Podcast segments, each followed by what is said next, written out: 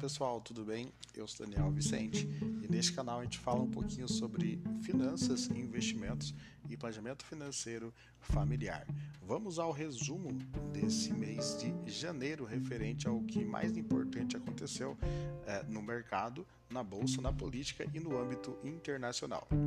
No início do mês, né, foi marcado pela eh, discussão da reoneração da folha de pagamentos, né, onde o Tribunal de Contas da União, o TCU, fez as receitas para o orçamento de 2024 que foram superestimadas. E mais no fim, pelo anúncio de que as contas públicas fecharam em 2023 com um déficit de 230 bilhões eh, de reais. Fora isso, houve também um anúncio de um pacote de investimentos do BNDES que visa né, o investimento de 250 bilhões para a indústria. Isso foi anunciado pelo presidente Luiz Inácio Lula da Silva, juntamente com uma comitiva de ministros. Já referente à Bolsa, nessa quarta-feira do fechamento do dia 31, a Bolsa fechou aos 127 mil pontos, com uma alta de 0,28 do dia e isso, no caso durante o mês, levou a uma queda né, de 4,79%.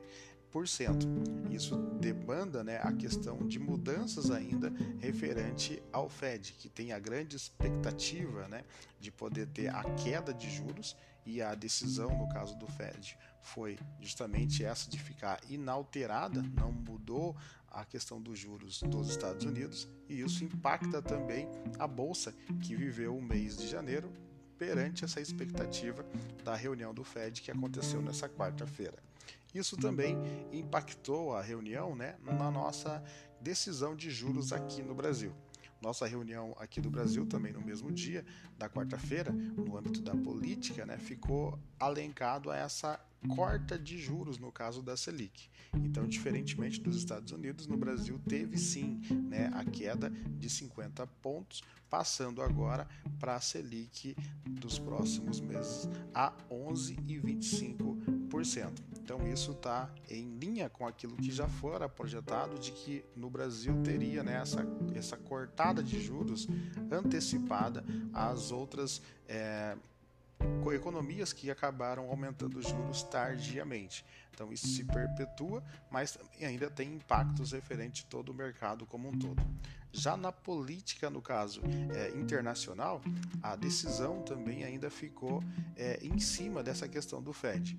E para nós aqui acabou sendo impactado a questão do câmbio, que devido à formação da Petax, no caso, fez com que o dólar tivesse uma alta nesse mês de janeiro, subindo para 1,79% e chegando a 4,95 o valor de fechamento do dólar no dia 31 de janeiro.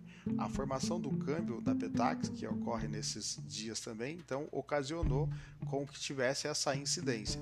Quando a bolsa cai, o dólar tende a subir pela retirada de volume de mercado de investidores estrangeiros que acabam investindo com a moeda do dólar e nessa fuga de capital que saiu né, de um bilhão e meio basicamente agora em janeiro faz com que tenha essa grande diferença também na formação da cotação do câmbio e também no, na descida do índice aqui no Brasil.